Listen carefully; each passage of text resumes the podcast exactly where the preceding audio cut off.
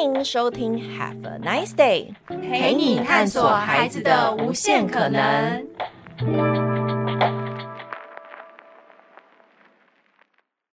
这集是莎莎妈妈的小学生烦恼系列。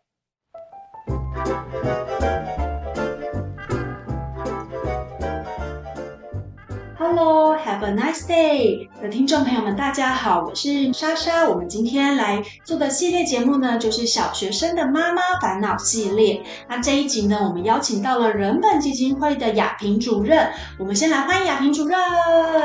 Hello，大家好，我是雅萍。很开心，我们今天邀请到雅萍主任。那其实呢，我们想要先请雅萍主任来帮我们做一个针对人本基金会的做一个基本的介绍，还有可以帮我们跟听众朋友们自我介绍一下吗？嗯，好。那我是人本教育基金会的教育中心主任。那人本教育基金会呢，其实服务的对象有三种。第一个呢，其实就是家长哦，跟亲子，我们有办很多的父母成长课程，那也有给孩子们的那个寒暑假的梯队活动。那另外一个呢，我们其实服务的对象有老师，所以我们也办了很多课程给老师。那另外哦，刚刚其实也有提到，有针对小孩的一些活动的课程，那也有数学想想的课程。嗯，好哦。那其实呢，为什么今天会邀请雅萍主任呢？是因为其实小学生，我们妈妈常常会担心的就是自己的孩子啊，如果在学校他可能受到欺负，可能更严重一点，就是现在很热门的一个话题叫做霸凌。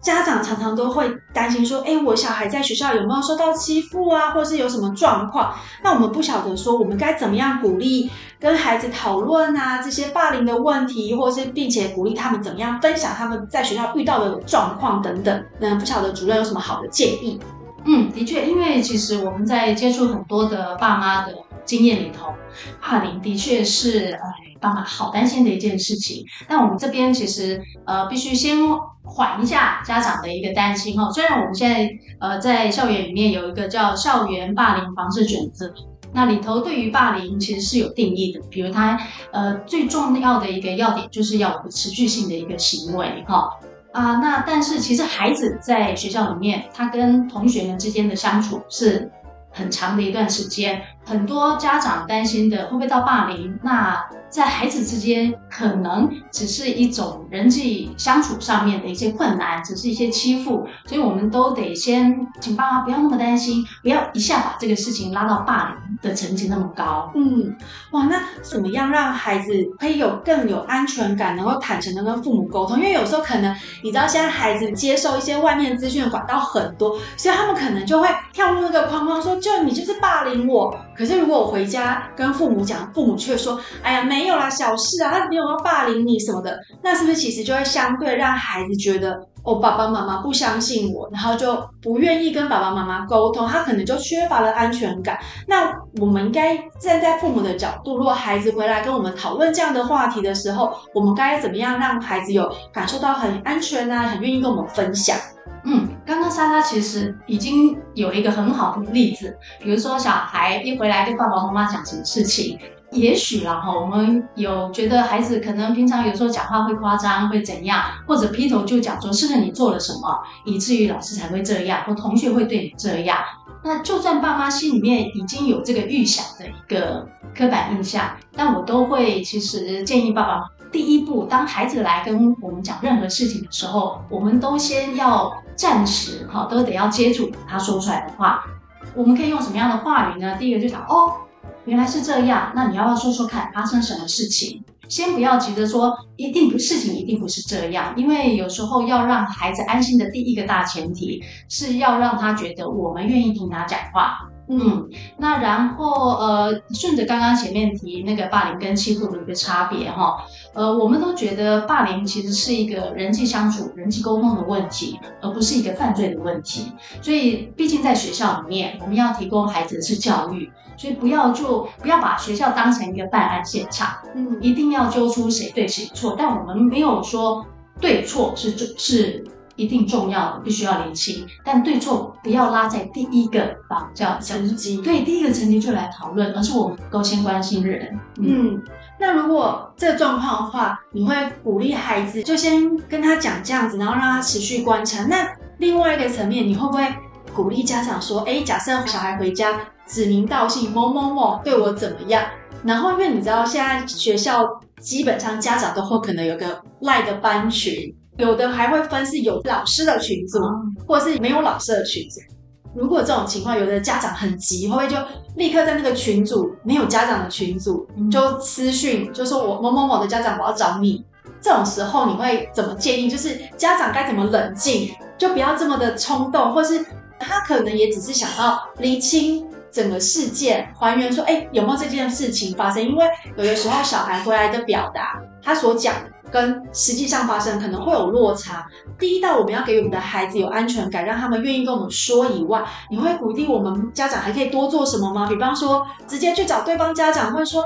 可能厘清一下，当然不一定会整个直接冲去怎么现场，对，可是可能会不会讨论，嗯，或者是有建议家长直接找老师吗？还是？嗯刚刚那个莎莎提的，就是说家长不要那么急，这个这个真的是一个重点。但我我先把那个我们的那个问题稍微再往前拉一下哈，就是假设今天孩子还没有遇到自己真正的状况哈，那如那在平常如果你都跟孩子开始讨论一下，在学校他看到的霸凌或他看到的欺负状况，他该怎么去看待这件事情？因为我们常常觉得说，跟孩子在讨论某些事情的时候。不要那么快，比如说今天小孩他跑来讲说，哦，今天在那个学校里面，那个王小明啊欺负那个李小美啊，他们怎样怎样。那一般我们大人或者小孩的习惯，他很快论对错。嗯啊，那个就是因为他先动倒了他在桌上的那个水壶啊，一开跟他说对不起，所以那个小美才后来那个就故意去踢他。那当然，我我们都会希望就是说，如果我们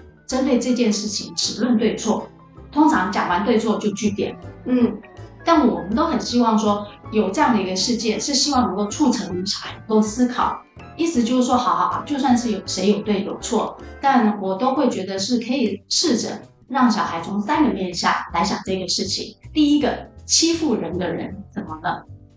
那第二个是被欺负的人怎么？第三个呢是围观的人怎么？因为其实，在很多学校里面啊，就是啊，这个 A 跟 B 在那搞来搞去，哎，旁边是一一群围观的人，嗯。那呃，我都会觉得说，当我们去问刚刚那个三个层次问题的时候，让小孩自己说。比如，那当然大人也可以提一点问题啦，说啊，你觉得那个欺负人的人真的就觉得自己很强吗？嗯，那也许欺负的人自己本身也很欠缺安全感。那然后再猜一下，啊，你猜那个小美一天到晚都有人要找他，就就是要去故意弄他。那你觉得他他自己的状态是怎样啊？也许说一说说一说，其实那个被欺负的人也欠缺安全感。嗯嗯。那然后第三个，他猜那些围观的人怎么？那我我们大部分的猜想是觉得那些围观的人，他之所以不敢出手。他其实也会担心自己会变成下一个被欺负的人，嗯，所以讲到底，他其实也是一个缺乏安全感的人。所以我觉得，如果能够带着孩子从人的理解、人的处境去了解，在这个现场这边的人到底心里面发生什么样的一个过程，我觉得对小孩来讲是真的是一个蛮好的一个成长。嗯，所以雅萍主任意思就是说，我们还是要先跟小孩沟通，去想。假设他今天在这三个位置，他的想法是什么？他怎么看这件事情？嗯、所以也不要先就是家长直接去找对方家长之类的。对，这真的不能太急哈。就是那这边刚好顺便我提一下说，家长有时候遇到小孩在学校有一些状况，他都会急着要出手去处理。那这边其实有一个很大的原则，这个线要抓得很紧。意思就是说，我们都先问小孩说，今天这样一个状况，你需不需要我帮忙？嗯哦，那那当然，我们当我们这样问的时候，都事情还不是很严重的。好，如果真的是很严重的事情，当然爸爸妈妈跟小孩说明之后，他可能无论如何都必须出手。那如果小孩觉得说，哦，可以啊，那你可以怎么帮？那当然就要说明，我会今天会用什么方式帮忙哦。那我今天去这样帮忙之后，可能会有什么后果？因为我们都知道嘛，哈，如果家长，嗯，老师有时候都会觉得家长啊，好好急哦，或者很很怎样。那也许有时候老师就会有一点那个差别待遇，贴标签，贴标签。那那其实我们都必须要跟小孩知道，有可能有这个状态哦。嗯，那有时候小孩听听，哈，会这样哦，那我自己处理就好。可可是这也是一个在学校一个社会化的一个初步，因为贴了标签，或是小孩自己说，那我学着自己处理，也是一种对他来讲是一个训练，因为毕竟他。成长路上一定会面对不同的人群等等的，像他要自己去训练怎么去调试，可是家长又会担心说他会不会处理的不好。我觉得就是一直会有这样的担心。嗯，莎莎很厉害，就提到要点。对，就我们不能说一句说啊，你自己去想办法就好。没有没有没有，我觉得对小孩来讲哦，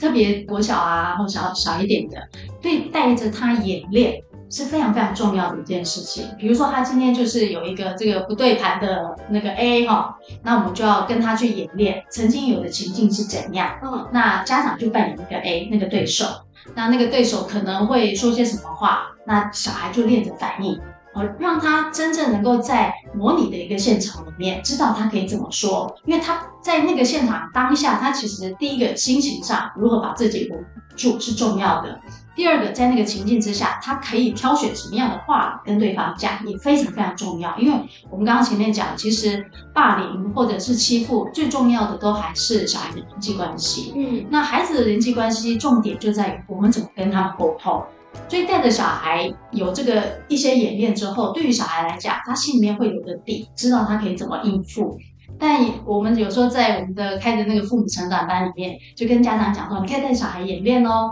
那有时候爸妈回来就跟我讲说，我已经带他演练很多遍啦，结果他还是做不到。哎，真的讲到要点，意思就是说，我们带着小孩有这样的一个事前演练，真的并不表示小孩在现场的时候做得出来。对，因为还有一个状况就是，爸妈的演练的台词跟真正那个学校那个 B 讲的话是两件事。家长不是学校那个 B，就是那个学校那个 B 同学，他讲的话可能跟思维跟家长完全不同，所以他吐出来的话是更不一样的。小孩可能当场就愣住，说啊，完蛋，爸爸妈妈在家里面跟我演练这一条，我不知道怎么去应对。但我觉得应对这件事情是一个技巧。我觉得还有一个重要层面是，家长怎么在家里头先跟小孩子从心里头先打底说，哦，遇到这个事情、这个状况，你要怎么处理，就是一个心理层面。因为怎么应答这件事情真的是技巧，还有他有的人，我坦白讲，有时候小孩子有的脑筋动得快，他嘴巴就噼啪啪啪就出去了；那有的很语塞的，他就愣在那。这个表达这件事情真的是需要一点时间培养。但是我觉得另外一个层面是。当小孩面对这个状况的时候，他在学校面对这个状况的时候，他的心理，我们家长其实也很担心的，就是这样的状况会不会造成孩子的一些心理的创伤？我我刚刚想要讲这个词，可是我又觉得创伤好像有点太重，太重。但是当然。真的很严重的霸凌事件，真的会有创伤这件事情。可是如果我们在基础前面一点点的往前推，还没到演变到霸凌这个事件的时候的情况下，我们家长可以怎么陪伴小孩子，建立一些让他增强他的心理素质？嗯，这个真的很重要啊。其实哈，我们第一个都要讲说，爸爸妈妈在可能的范围里面，对于小孩。不要打骂，嗯嗯，因为打骂对于小孩来讲，其实是他怀疑自我最大的一个杀手嘛，嗯呃，因为其实打骂就是跨越小孩身体界限的一个最典型的行为，嗯，因为他可以不论我自己的想法是怎样，只要我的作为不符合大人的期待，不管是有做或没有做，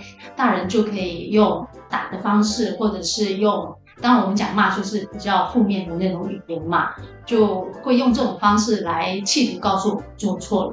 那甚至我当我在说明一些我为什么会做的这些想法跟理由的时候，大人会把对错放在前面啊。就算你你你这样想，你还是不应该这样做啊！哈，这个对小孩来讲都是呃，对于他自己如何看待自己是一个很大的伤害。所以我们第一个建议都会希望大人，我们知道不打不骂。的确是一个困难的事情哈，那但是在可能的范围内，大人在情绪来的时候都能够稍微让自己冷静一下，不要用打骂的方式，因为要让爸妈跟孩子之间有一个顺畅的沟通管道，呃，亲子关系是一个重点，要不然小孩今天如果今天在学校就算是被欺负，他都会怕爸妈讲说是不是你做了什么，你为什么一天到晚会被人家欺负，或老师一天到晚找你算账，他就会不敢讲。嗯，我觉得身为爸妈，其实比较最伤心的一个事情，是说全心全天下的人都知道了，但我还我还不知道，就小孩不敢找爸妈求助，这个这个对于大人跟小孩来讲，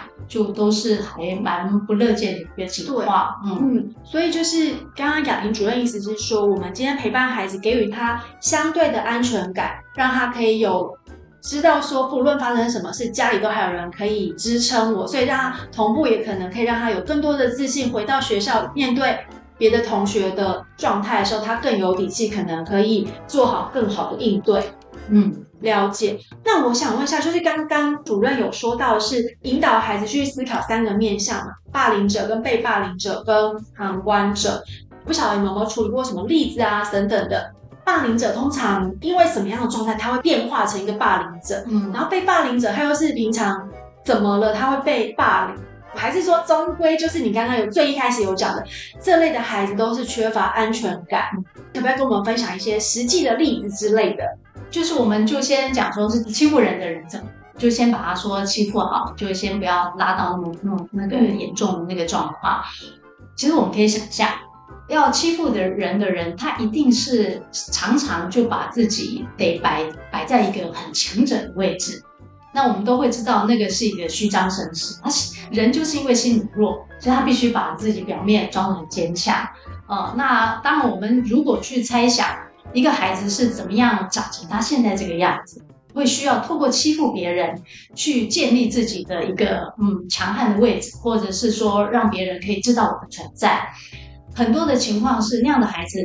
大概在他的成长环境里面打骂是一个常态。嗯，嗯，那人就是因为缺乏安全感，所以他终于我遇到都是跟我一样的小孩，甚至他觉得那些人是比他更弱小，也许是体力上或怎么样。那他人他当然就找到这个机会开始展现他的力量。所以人都希望呃自己的好。哦，那个好，我不见得是说一定要什么事情都做，做得很优良，就单纯作为他一个小孩的存在，就能够被人家肯定，这是重要的事情。就对小孩来讲，是不是能够接收到父母或大人一个无条件的爱，这是一个非常非常核心的事情。所以，那他如果说啊，平常就这样好好的无视一般的存在，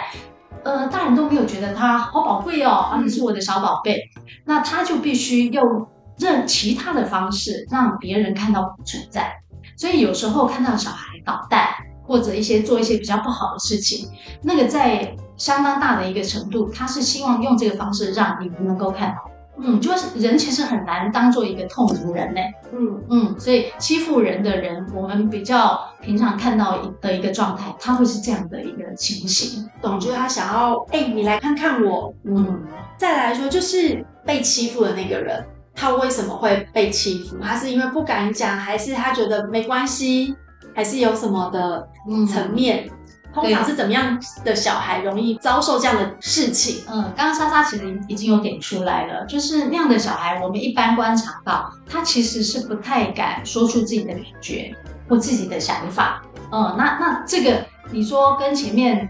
会欺负人的那个人，他的状态有那么不同吗？可能也没有那么不同，嗯，只是他觉得说，哇，我我不敢用那个欺负人的方式来让大家看到我的存在，那他他也许就更隐晦，就更弱一点点，他不敢说出自己的想法，所以他就一直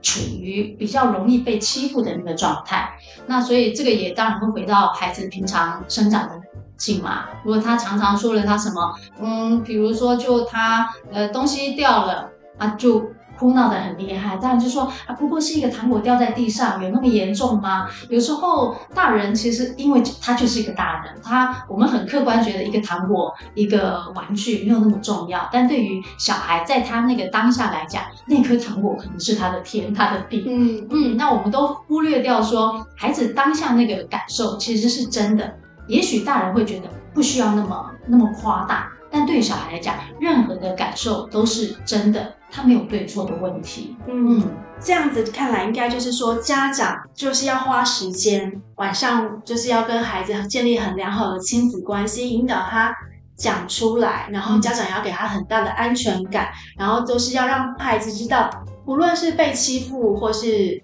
欺负人的，都是不对的行为。然后希望他们可以不要做出这样的行为之外呢，他们也要知道说，遇到这状况的时候该怎么跟家长求救。嗯，对。那还有一个问题就是，真的假设他今天欺负到某个程度，嗯，到怎么样的程度会演变到一个感觉家长不介入不行的状态？嗯有有有，就是我们在处理一些状况哈，呃，当然家长都一定必须要到学校去，那有时候家长其实很急，他会一直希望老师要做出一个保证，你一定要保证那个小孩不会再来弄我的小孩。嗯嗯，这个对于那个老师来讲很为难啊，真的很为难哈。那所以我，我我我们就会觉得说，就家长心里面老实说，必须要给老师一点点空间，不要老叫老师做出这个保证。所以呢，那当然就可以建议老师说，能够多方去了解双方的小孩，哦，欺负人的人跟被欺负人到底怎么，多了解一下他们。那另外一个就是，呃，能够让老师多留意他们两个之间彼此的互动，比如说透过座位的安排，或者是说他们的分组。好，那或者是说多留意一下他们下课之间互动的状况，因为其实我们是可以透过一些环境的安排来减少他们可能冲突的机会，就是隔开来。对，但是可是隔开来是好的吗？啊，莎莎真的很厉害耶！我觉得现在其实就是要补这件事情。那莎莎刚好帮帮我提出来，因为有时候我们就会觉得，那就把人隔开好了。但其实小孩他真正需要的是连结，而不是隔离。嗯，那我们的确也有处理过一个案件，是说那个妈妈后来真的就把那个对方欺负人的那个小孩，因为那个人会嘲笑他的小孩，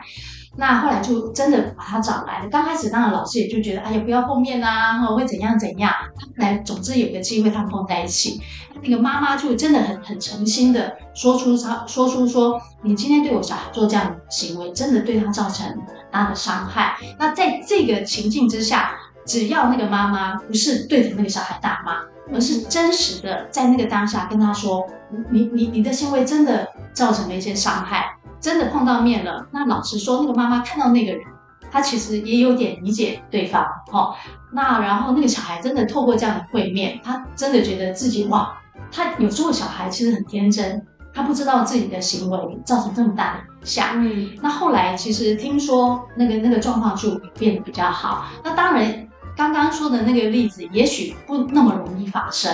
嗯，那但是我觉得这个都是我们呃家长要去跟找老师沟通，或者心里面在想说，那对方会欺负我的那个小孩，我到底该怎么处置他跟面对他的时候，那个基本心态要在，嗯，我们都希望能够透过连结。去取代这个隔离。那当然，现在在霸凌的处理上，他们也有一个修复式的正义，哦，就是希望能够促进双方的一个对话沟通。但在这边要很留意一个点是，我当我们把两个小孩抓来碰面的时候，对，并不是要对方说道歉就好，哦，绝对不能只是一个形式上的，因为小孩有时候也很清楚啊，你要的就是我跟他说对不起，他就只说对不起。他心里面不服气的不得了。哦、有，我有看过网络上，应该说我追踪一个类似自己有办这种才艺课什么之类，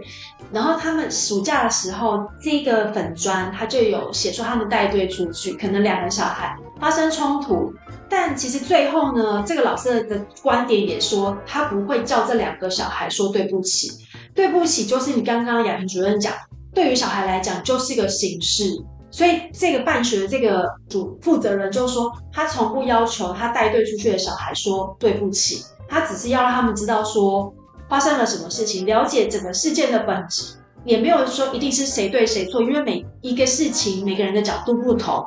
然后他就会说，他不希望要求说来两个人说对不起，因为就是讲就是你刚刚你讲两个人最后变成只是为哦说对不起，我就 ending 这件事情。我有时候也会觉得我们家小孩。也会，他碰撞到你，他会立刻说：“妈咪，对不起。”可是我就是有的时候，我也会听到我家小孩，就是他可能不小心梳头发，什么东西掉了地上，他也马上说：“对不起。”就是那个状态，你会觉得我其实没有要，我不觉得这个是什么，其实你就是把它捡起来，它也没破，就算破了也发也没关系，它也不是一个什么很厉害的东西。我就是对于我自己小孩东西。撞到我啊，或东西掉，他会立刻这样说，我也会觉得哪里怪怪的。哦，你觉得他好像已经是一个很很连锁的反应，它是一个反射性的。嗯、然后我就会觉得，像你们刚刚，你刚刚雅婷主任刚刚讲，甚至刚刚回到我刚刚说那个粉妆，我看到了，都说没有硬性一定要叫小孩说对不起，因为有一些事件发生，小朋友有自己的观点。像大人，我们大人两个大人在工作上好了吵架。因为你们两个人在不同的部门看的事情，站在自己部门角度来看这件事情就有不同的。那吵了架，两个大人会说对不起吗？不会，绝对不会为了自己的观点说对不起，而会对自己的态度说对不起。对不对？嗯，嗯我觉得延伸过来应该会变这样，绝对不会有人为了说，就是我刚刚讲的例子，嗯、除非真的他的观点真的偏差到一个夸张的时候，才会需要说他需要为他的观点道歉，否则应该通常都是对自己的态度。或者是我们的行为真的对对方造成影响，对。对，那那就是刚刚莎莎其实点的那个都都非常非常那个清楚，那个整个脉络都非常好。那我们有时候如果说有经过刚刚莎莎讲的，双方有这样一个互相对话跟了解的过程，有时候说对不起，他就是水到渠成，嗯。哦，他就非常愿意觉得啊，真的耶，我好像对你我我的行为真的对别人造成影响，那我真心诚意就跟你道歉。我觉得那那个时候哇，那个就非常非常好，那个 ending 就非常漂亮，嗯、这样。就是那个对不起是真心的，对，然后可能这两个孩子就会变更好朋友什么之类的，嗯、最起码以后不会再那么敌视啦，哈，嗯。嗯，对。然后我有听最近有听过一个自己朋友的朋友他们分享，就是有个可能到了比较年纪大的孩子了，国中了，他可能是。突然有一天自己闷在家里大哭，然后原来父母去了解之后才发现，原来孩子好像可能在安心班或什么的成绩或什么之类被排挤，然后演变成一个霸凌，然后变成现在会是要去看心理医生，可能有一点忧郁症的状态。就是我刚刚一直很想知道，说我要怎么样观察我的孩子到什么样的程度？哇，原来我不只是要去透过介入学校，我可能要带他去找这些。资商去解决这件事情，